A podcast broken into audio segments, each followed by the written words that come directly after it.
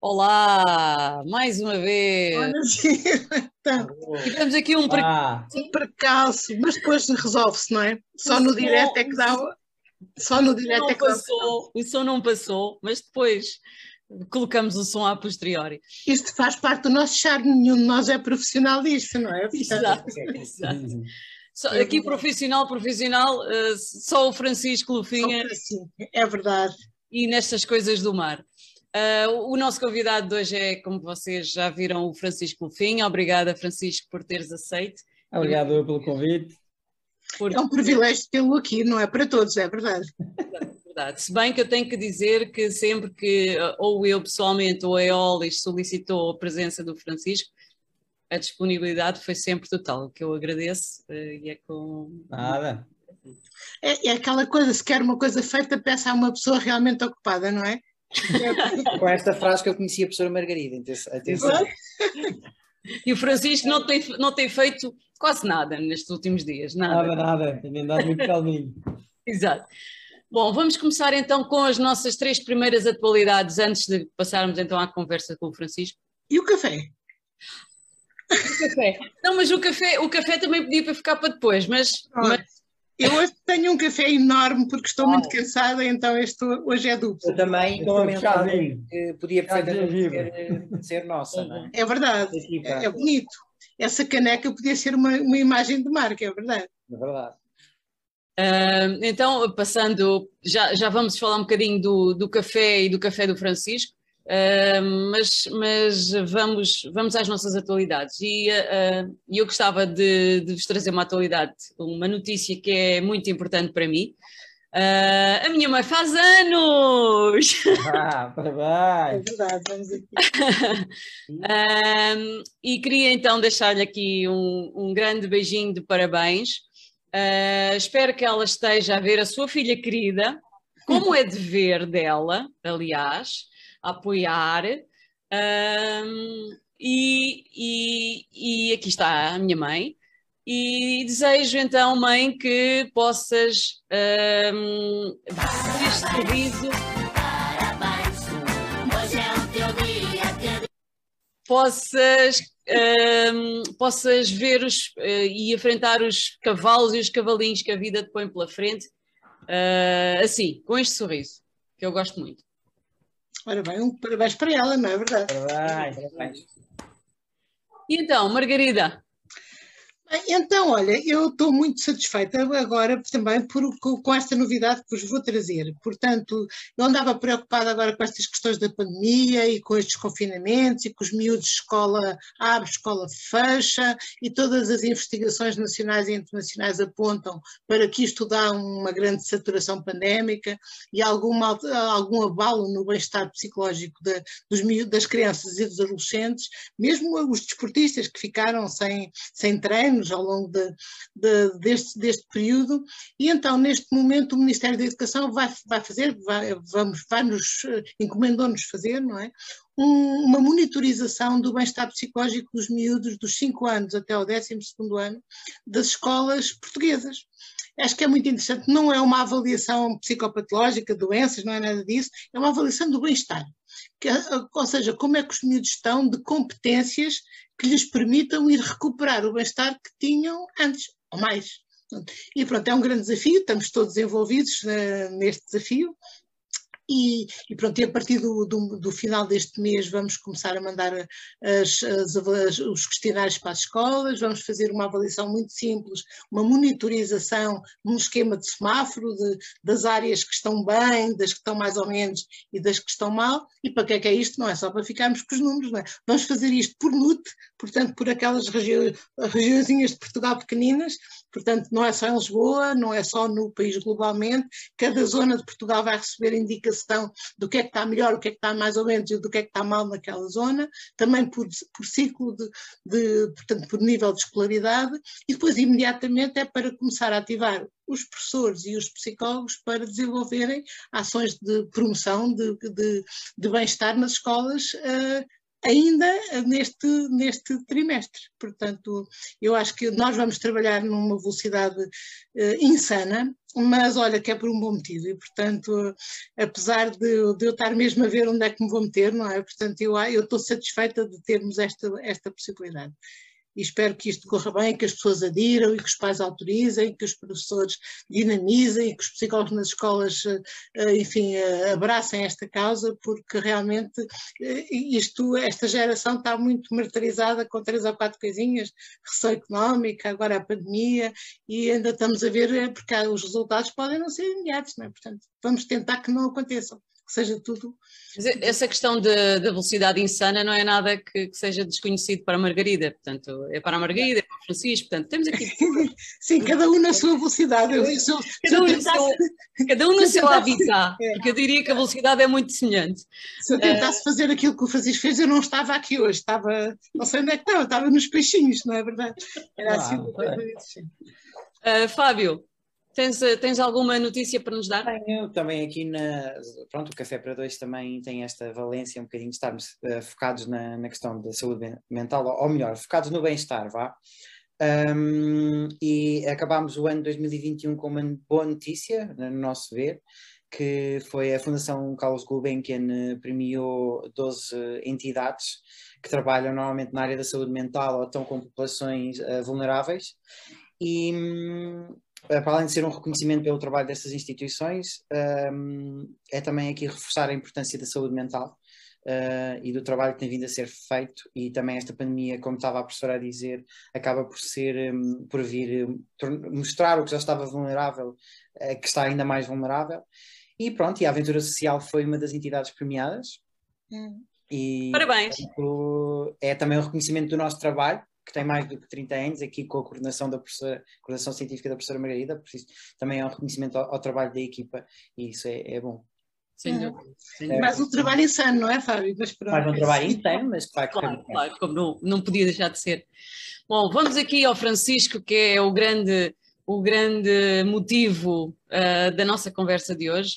Uh, Francisco, agora sim voltamos ao teu café. Diz-nos lá, como é que tu tomas o teu café e Tomaste café agora nesta aventura transatlântica? Bom, eu neste momento estou de chazinho. Chá de gengibre, é para tirar aqui os bichos, para matar os bichos. Uh, eu não sou muito de cafés, por acaso, se bem que este ano bebi uns quantos na preparação para este desafio. E no meio do mar não havia tempo, não é tempo, não havia condições para café. Eu tinha alguns suplementos que, entre outras coisas, tinham cafeína. Portanto, tinha, tinha as vitaminas, tinha o ferro, tinha assim uma série de coisas e, e um deles, se não me engano, tinha cafeína. Uhum. Para me acordar, para me manter mais atento ao longo dos dias. Mais, exato. Uh, portanto, apresentar o, o, o, Francisco Lufinha. O Francisco Lufinha, uh, da história que eu conheço, tu foste um menino do mar, não é? Durante o teu crescimento. Tu, tu, tu, é. a propósito, a propósito de menino do mar, temos aí uma menina do mar. Amília, olá. Olha o menino lá. Olá. Olha que o pai está aqui numa reunião. Bora. Ô Margarida, dá-me aqui uma ajuda. É, enchei no início da nossa reunião, chegaram a casa. Exato. Pois é. Vá lá, comem um bocadinho agora. Espetaculares. E estava a dizer, diz outra vez. Estava a dizer, estava a dizer que sempre foste um menino do mar, porque sempre viveste com e em barcos, não é? E os teus é, pais sempre tinham um, um, grande contacto com a vela. Depois transformaste então num homem do mar. Um, fizeste muitas coisas na, na, vela e depois a determinada altura enverdaste pelo kitesurf. É. Foste, a determinada altura, campeão nacional de kitesurf e nessa altura até tiveste cá embaixo já, nessa altura tiveste cá embaixo num festival de papagaios que nós organizámos. Foi. Nessa altura eras, não sei, já não sei. Uh, já não sei o ano. Foi, mas foi pelo menos há 15 anos, acho. Foi por aí, yeah. Um, depois, entretanto, tens feito nestes últimos anos uh, loucuras ainda maiores, não é? Portanto, fizeste e já bateste vários recordes do Guinness, claro. Um, fizeste Porto Lagos, non-stop, em kitesurf. Certo, fizeste... depois Salvagens Funchal, depois Lisboa Funchal, e Funchal não, Lisboa, Machico, na Madeira também, e depois Ponta Delgada até Oeiras, aí já foi a dois, foi em dupla, Exato, em nas estafetas, e depois achei que estava na hora de sair de Portugal e olha, fiz um bocado de milhas a mais e atravessei o Atlântico há menos de 15 dias. Dizer que o, os, os, desafios, com exceção do Porto Lagos, que não tinhas barco de apoio, os outros tinhas barco de apoio. Mas Porto Lagos também tinha. Tudo o que é kitesurf uh, tens que ter. Uhum. Mas este não tiveste. Portanto, não, não, lá... este foi de kite boat já não. Já Conta-nos lá o que é que, de onde é que surgiu a ideia de, de, de transformar um, uma noz, uma casquinha de noz, que é um trimarã, trimarinho, num kite boat. Então, eu tenho esta valência da vela, como tu falaste agora, e de andar no meio do mar, já desde que nasci. Portanto, tenho uma vontade bastante grande. Eh, andar no meio do mar à noite, fazer turnos, levar com temporais, é uma coisa que já é bastante tradicional e que se calhar uma pessoa que não está habituada entra um bocado em pânico se estiver à noite no meio do mar e vem ondas e tal. Isso é uma coisa que as pessoas que navegam no mar já têm esse hábito e claro que é preferível uma noite boa, não é? Um dia bom do que um temporal, mas pronto, não é o fim do mundo e há de passar, temos que só esperar e ser resilientes. E, e então eu pensei, bom, já fiz isto de kite no meio do oceano, já foi uma coisa muito rara. Uh, acho que fui a única pessoa ainda até hoje que fiz uma noite seguida de kitesurf sem parar e duas então, acho que foi de certeza. E, e então, depois pensei, se isto já não dá para andar mais de kite, porque a distância já, já não era fisicamente possível, bora lá tentar juntar estas duas valências e, e comecei a, a, procurar na net, isto em 2018, comecei a ver o que é que se fazia, eu não inventei isto, não é? já, já existe. E, mas existe muito coisas de andar ali durante o dia, dar uns passeios e tal. E então resolvi começar a pensar como é que faria isto de uma forma rápida, porque estar aí numa casca de nós puxada por um kite a andar a dois a hora também não me estimulava muito. E, e daí o trimaran, que é um barco muito mais rápido. O facto de ser largo também dá uma estabilidade muito boa e permite ter o kite ali desenrolado às vezes em baixo, é mais fácil para, para pôr linhas e tal. E, e olha, depois comecei a pensar na coisa, como é que controlavas o kite, se tinha que ser à mão, se conseguias arranjar um sistema eletrónico, foi o que eu fiz. E, e, pronto, depois arranjei um patrocinador, que é sempre uma luta grande, demorou três anos, e, e lá consegui. E pronto, fui buscar um barco usado, eu foco muito na sustentabilidade, principalmente aqui do oceano, falar com os miúdos nas escolas, já falei com mais de 23 mil alunos, e conto, uso estas minhas histórias para captar a atenção deles e para conseguir a seguir dar ali uns, uns insights de, do oxigênio que vem do oceano, do carbono que é captado pelo oceano, do alimento, da regulação do clima, essas coisas todas, e que o lixo que se faz em terra, muito geralmente pelos rios, vai sempre parar ao mar. Para eles terem noção disto e para puxarem as orelhas aos pais e aos tios e aos avós que, que têm outra mentalidade e, e, para conseguirmos melhorar aqui a situação que não está nada famosa. E, e pronto, com, com este tema, agarrei no. fui buscar um barco usado da França e depois comecei, tive que fazer uma cabine, porque o barco não tinha, eu levei assim um Ferrari para, para a montanha, tive alguns problemas, era um barco mais rápido, mas estava sempre a meter muita água, focinhava muito, passava por baixo das ondas. Mas lá consegui, olha, eh, chorei muito, nunca larguei tanta lágrima na minha vida com um projeto, de muita frustração, em terra até, antes de ir para o mar e, e lá funcionou. Estou aqui, tive muitas peripécias. Verdade. Portanto, este barco que estamos a ver no ecrã é o tal trimaran, não é? Que tem três cascos, daí trimaran. E, e, e, temos, estamos a ver uma, um ponto negro uh, à frente, que é então a asa de kite, que está presa ao barco e tinha as linhas de 80 metros, não era? Tinha maiores, mas o que eu usava era 80 metros tinha ali um, tinha um gancho nos 80 metros para bloquear. Uhum. E, e, esta é a minha vista. Isto é exatamente tirado com o telefone ao lado da cara. Isto é o que eu vi. Quer dizer, eu vejo mais para os lados do que a foto, não é? Mas, mas claro. é mais ou menos isto. Claro. E eu tô, tenho um joystick não, na mão. Não, ainda não tens, ainda não usas daquela. Ainda não, ainda não. E, mas tinha que poupá-las para o sol que a partir das quatro da tarde tinhas sempre o sol no sítio do kite, era muito difícil. Eu estava à altura do kite, à tua frente, que eu estava aí para o oeste, e depois até baixar era, era mesmo chato ter isso, mesmo com óculos escuros, tinha que andar com a mão assim à frente para conseguir ver alguma coisa. Vamos ver, vamos ver mais fotos para... isto. Conta-nos lá como é que surgiu esta ideia e, e em que esta é que esta ideia, ideia... não, eu podia dizer que foi minha, mas não foi. Foi da EDP, foi bem gira. E eles queriam arranjar a forma de eu não ir sozinho. E então conseguiram fazer este passatempo, que era põe o teu nome no barco do Lufinha, e qualquer pessoa, portuguesa ou estrangeiro, conseguia Nós escrever lá os nomes. ali. Nós sabemos, nós, Nós sabemos. todos lá. Nós sabemos. e, e assumia um compromisso, essa era a parte da sustentabilidade, que ninguém vai cobrar, mas eu acho que as pessoas quando assumem uma coisa e, e ninguém vai inspecionar, resulta melhor do, do que ao contrário.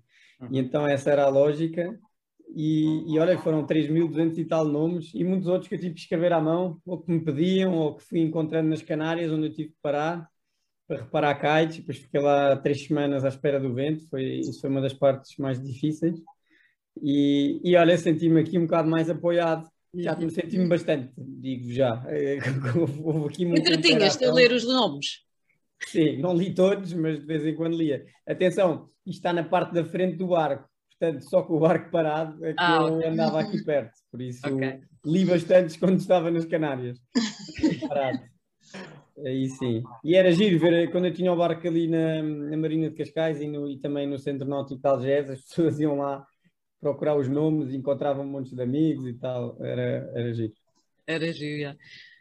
Vamos ver, vamos ver mais umas quantas para isto. Isto foi um print screen que eu fiz de um, de um dos filmes que tu estavas a- que tu ias fazendo e Isto é um pequeno almoço, são ovos. Este eu confesso que a primeira vez que fui comer isto achei um bocado que ia, ia vomitar, mas depois comecei a perceber que era ótimo. Isto eram, eram ovos, é um bocado esquisito, eram ovos mexidos com bocadinhos de, não sei se já não me lembro, uh, ham, ham é, é fiambre, não é? fiambre. Henrique Queijo. Era fiambre. E só que depois de que esperas 10 minutos e que ficava igualzinho a ovos mexidos e o fiambre ficava disso. Era incrível. Portanto, eu comecei a adorar isto e como estava meio desconfiado, só levei para aí uns seis pacotes disto. E arrependeste. e arrependi-me, era aos prémios, comecei a separá-los eh, e depois comia muito muesli, o muesli era ótimo também, mas às tantas eu queria os ovos. Andava ali numa luta, e quando tinha tempo ia, para, ia vasculhar a comida, porque eu tinha comida para dois meses, sendo que comida desta havia 40 dias. E os outros 20 já eram uma, uma, espé- uma espécie de ração mais de sobrevivência. E, e, portanto, quando comecei a chegar ao fim, como eu fiz 25 dias, comecei a comer doses reforçadas. Na última semana comecei a ver que aquilo em princípio ia correr bem e começava a jantar duas vezes, a almoçar duas vezes e À grande, à grande. tomava um pequeno almoço e ciava um pequeno almoço na ceia também, lá para uma da manhã. E, e, portanto já, já fiquei melhor na última semana. Vamos vendo mais umas, Fábio. Aqui a é tua meu- cabine, não é? É o meu cockpit, até parece grande aqui com esta grande angular. É verdade. Uh, isto é tirado da, da zona onde a minha mão está, que está a tirar a fotografia, é onde eu vou, é onde vai a minha barriga. Eu vou, eu vou com os pés onde eu estou ali sentado, que é o banco, e vou metade dentro do barco, metade fora do barco. Ou seja, o teto do barco está na minha cintura.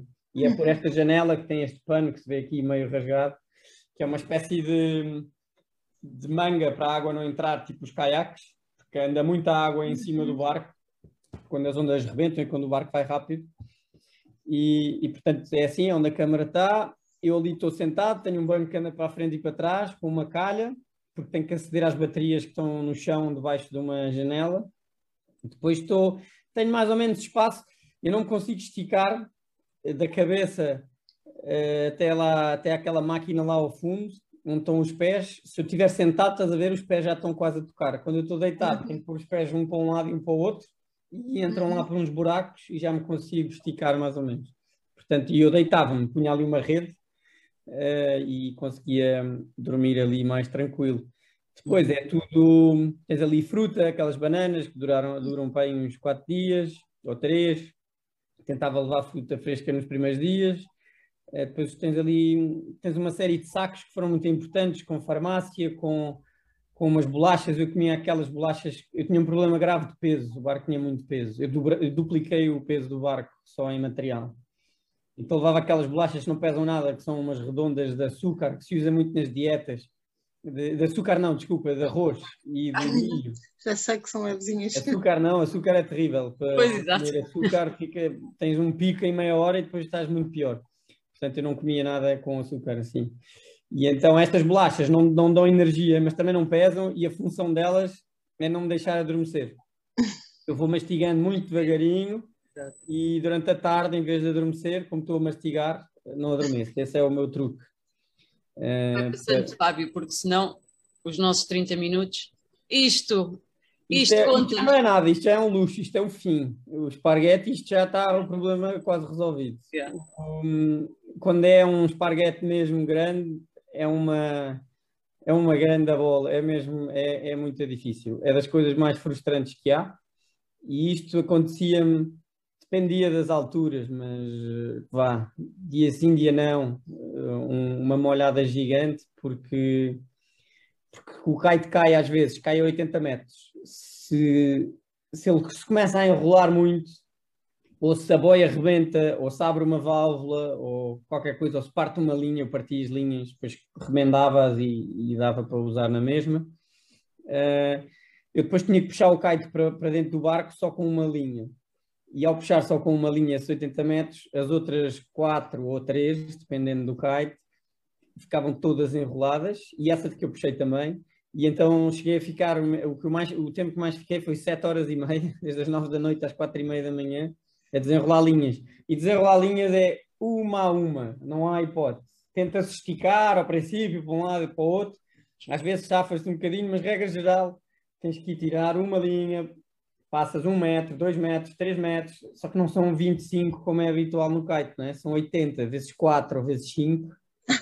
É muito a mal. Explicar, explicar que, eh, só para quem não percebe nada do kitesurf, não é? Porque eh, a asa de kitesurf eh, está presa ao barco, um- umas vezes, dependendo dos modelos, das marcas, com quatro linhas, portanto, são estas quatro linhas que, que unem a asa ao kite, ou por cinco linhas, não é? Como estavas a explicar. Certo, houve uns kites que eu não arranjei forma de tirar a quinta linha e então era mesmo preciso usá-la. Vamos ver mais umas. Daqui foi o que tu já falaste, não é? Aquela pequena paragem, pequena, grande.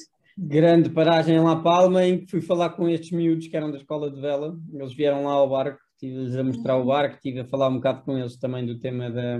É igual ao que eu faço cá, portanto, falar da aventura e falar da sustentabilidade, e depois pus os nomes deles todos no barco, ficaram todos contentes e pronto, foram lá dar uma força. Depois um deles ainda ficou lá comigo a mergulhar, tivemos a limpar o casco, porque o barco ficou ali três semanas parado, começou a ganhar limos Hoje. começou a, a ficar com, mesmo com, com os limos agarrados, e até quando eu cheguei às Caraíbas, quando tirei o barco d'água, já tinha cracas.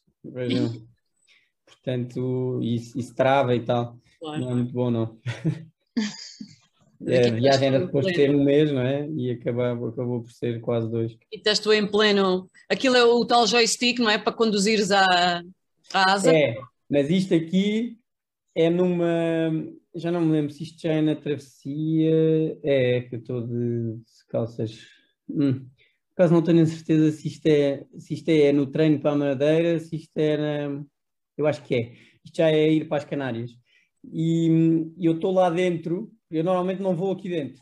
Só se fiz isto foi. Ah, é, exato, isto é para as Canárias, tem ali um, um- já sei. Eh, Eu ia ali dentro porque tinha que gerar energia com o hidrogerador, que é uma espécie de uma hélice lá atrás, parece um motor, mas é o inverso, ele com a velocidade do barco gera energia.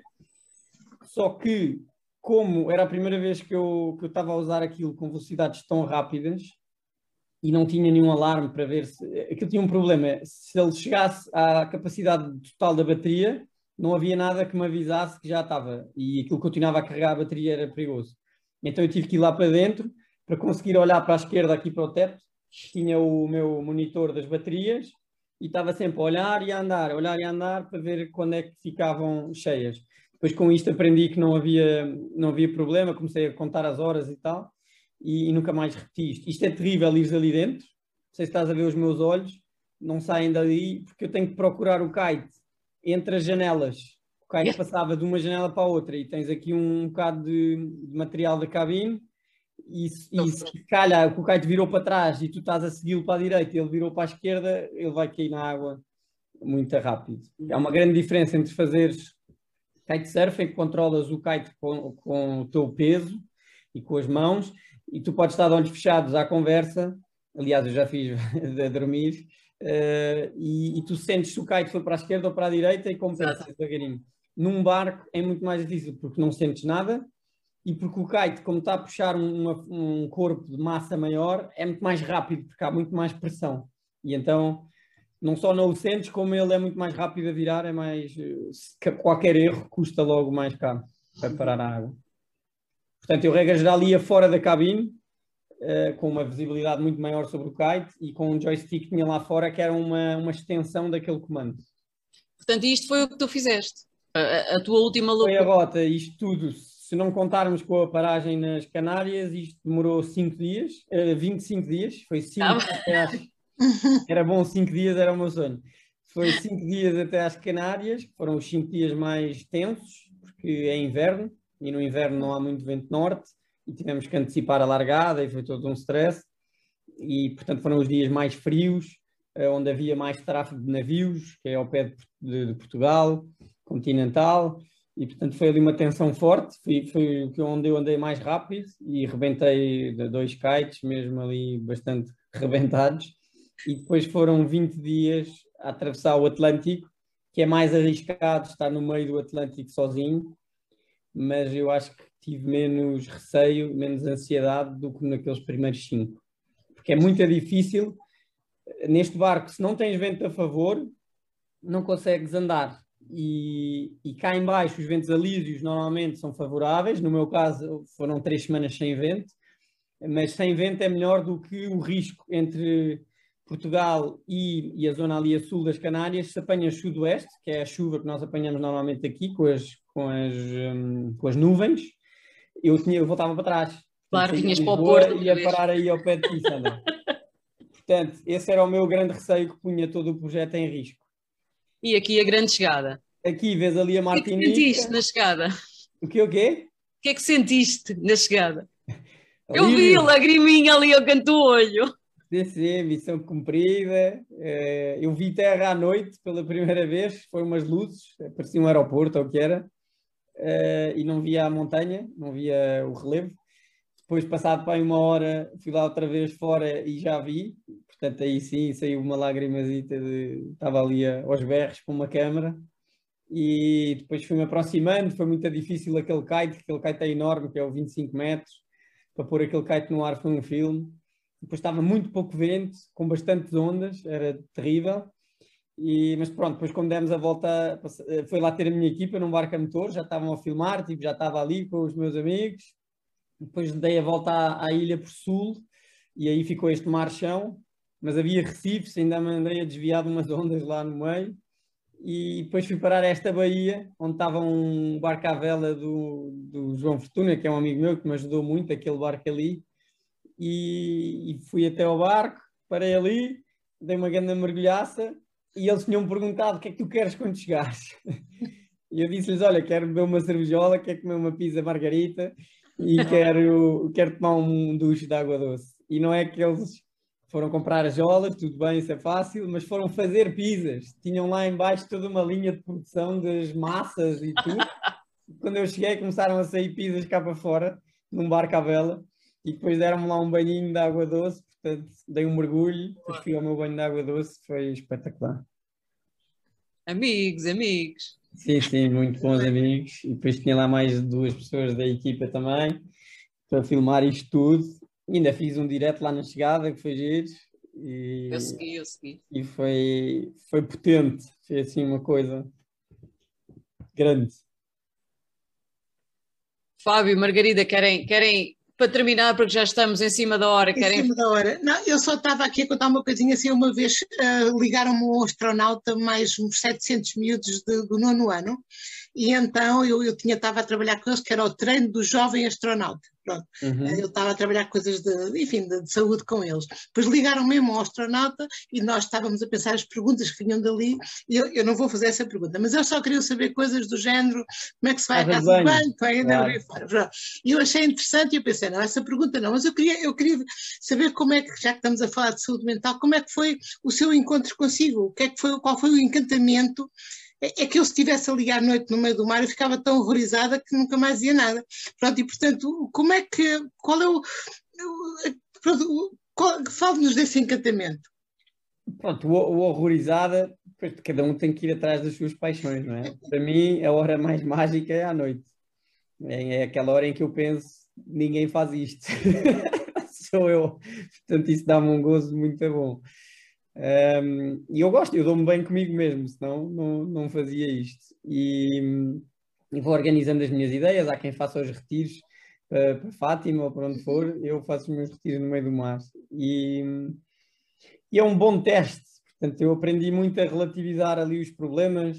Eu cada dia, ao princípio, ficava destruído com os problemas dos kites, frustrado, a olhar para o céu, a pensar porque é que isto me acontece, porque é que eu fui fazer isto depois comecei a relativizar, então cada vez que acontecia qualquer coisa dessas, o kite, o kite caía.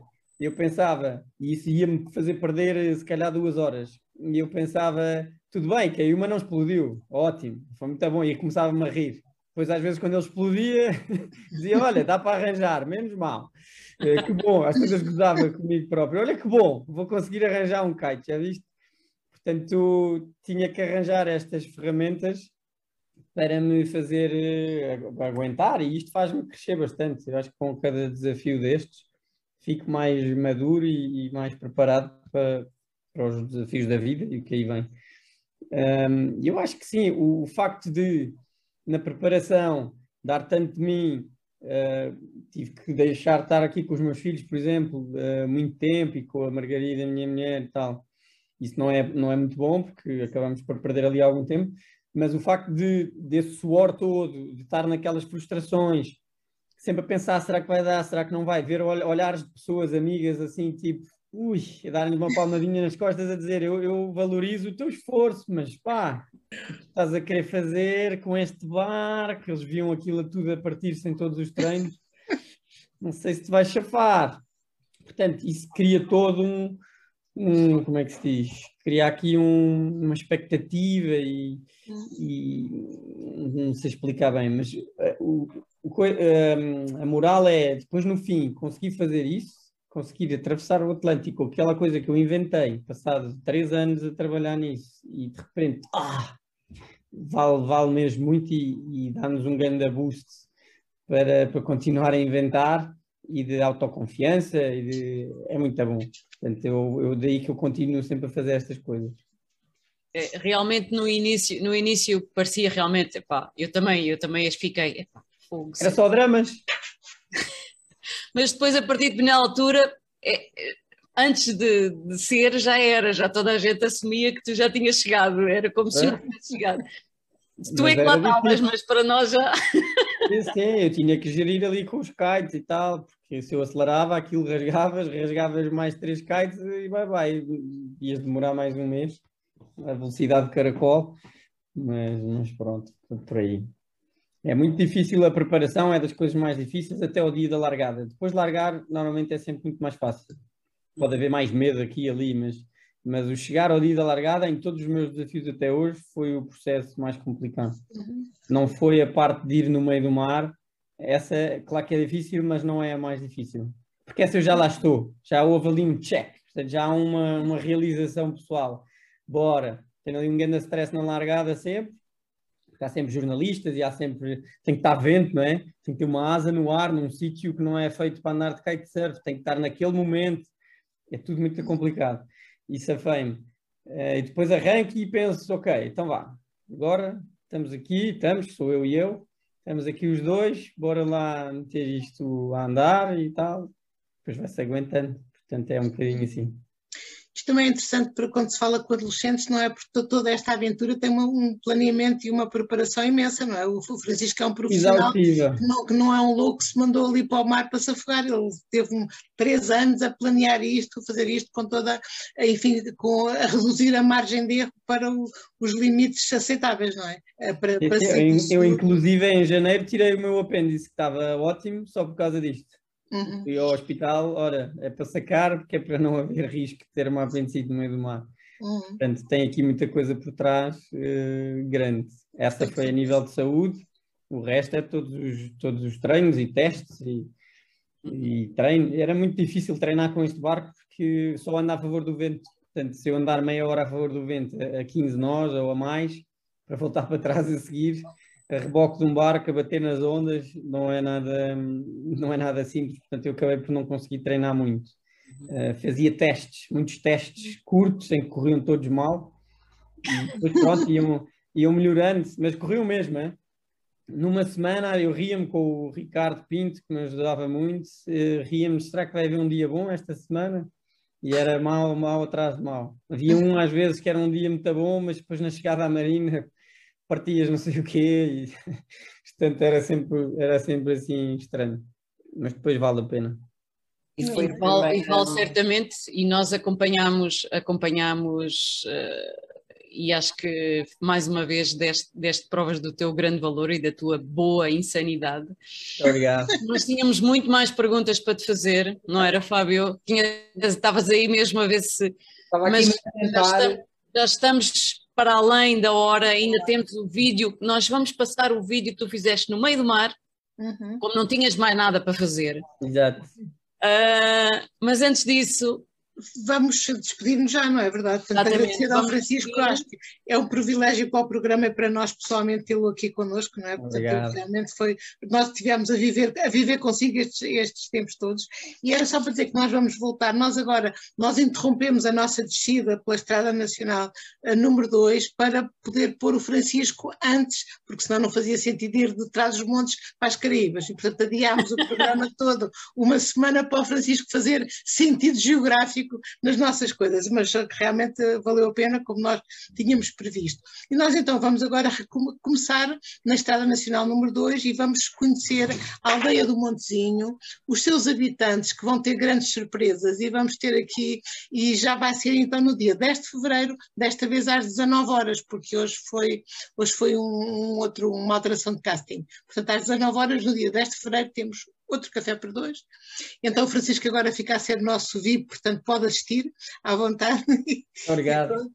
E, e, agora vamos ficar então com o Francisco, não é? Vamos fazer com o, vídeo, com, com o vídeo que o Francisco fez. Francisco, obrigada mais uma vez pela tua disponibilidade. Bye bye. Obrigado, Francisco. Pelo Tchau. Vamos tirar a câmera.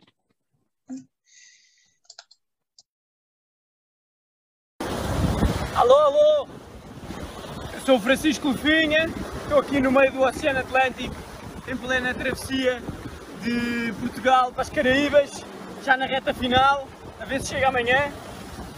E só consigo fazer isto com muita resiliência, foi isso que eu aprendi.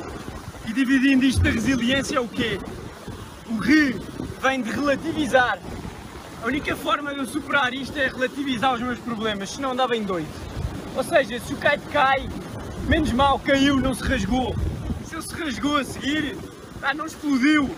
Há sempre uma coisa que podia ser pior e é sempre isso que eu me agarro. Às vezes coisas estúpidas até, imagina, é pá, o barco afundava-se, mas ao menos não estava um tubarão ali ao lado à espera.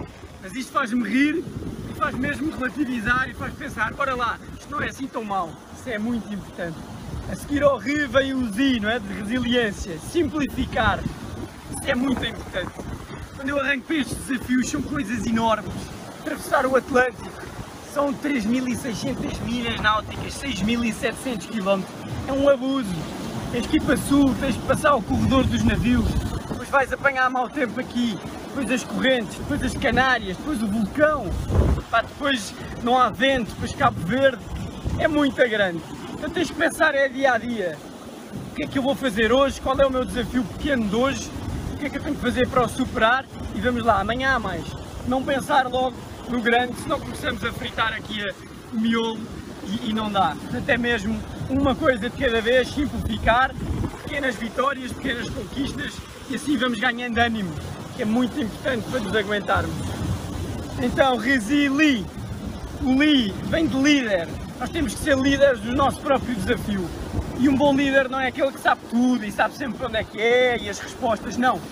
É aquele que se tira, é aquele que vai, abraça qualquer desafio e descobre, adapta-se, procura soluções, encontra um problema novo e arranja uma solução nova e dia após dia vai avançando, problema após problema, até chegar ao, à conquista do desafio. Portanto, é isso mesmo que nós temos que nos agarrar, é descobrir, mesmo sem certezas, bora lá. E o ência, para terminar, é que precisamos de muita paciência. Eu estou há três semanas e mais outros tantos dias tive de ficar à espera nas Canárias por causa do vulcão e que não havia vento. Ah, isto demora tempo, as coisas não acontecem quando nós queremos. Hoje estava a planear um dia inteiro a andar a dar gás, que era para chegar amanhã de manhã.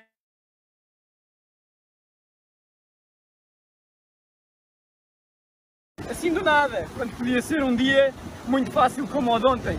Portanto, muita paciência e assim chegamos lá e conseguimos superar tudo.